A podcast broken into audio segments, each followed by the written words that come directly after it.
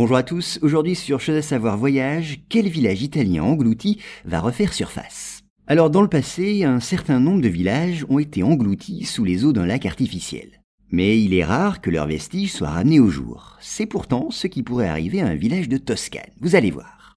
En 1946, le petit village de Fabrice di Caregine, en Toscane, est plongé sous les eaux d'un lac artificiel.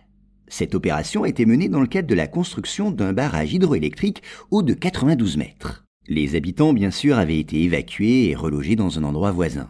Donc l'édification du barrage a paru plus importante que la préservation d'une bourgade dont l'ancienneté pouvait laisser penser qu'elle serait protégée. Il s'agit en effet d'un village médiéval qui abritait une colonie de forgerons, et certains de ces bâtiments remontent au XIIe siècle. Mais les belles maisons de pierre, le pont et l'église, au style roman typique, ont été submergés par les eaux du lac. Mais la question se pose, reverra-t-on Fabrice di Carigine en 2021 C'est en tout cas ce qu'annoncent certaines sources. Le lac serait alors drainé, faisant réapparaître le village. Et la société qui gère le barrage reconnaît que le drainage du lac de retenue fait partie de l'entretien du barrage.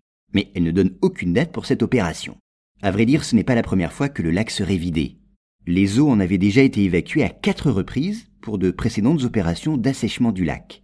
La dernière remonte à 1994 et depuis les eaux s'étaient refermées sur le village. À noter que le dernier drainage avait attiré plus d'un million de touristes et il est probable qu'un nouvel assèchement, s'il a lieu, suscitera autant d'intérêt de la part des curieux. En 94, les visiteurs avaient été surpris de voir surgir un village presque intact.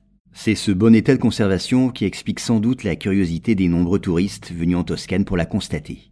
Mais le mythe des cités englouties a toujours donné naissance à des légendes persistantes. C'est donc peut-être pour voir une nouvelle cité 10 surgie des eaux que les visiteurs se rendront en foule sur le site de Fabrice di Caregine.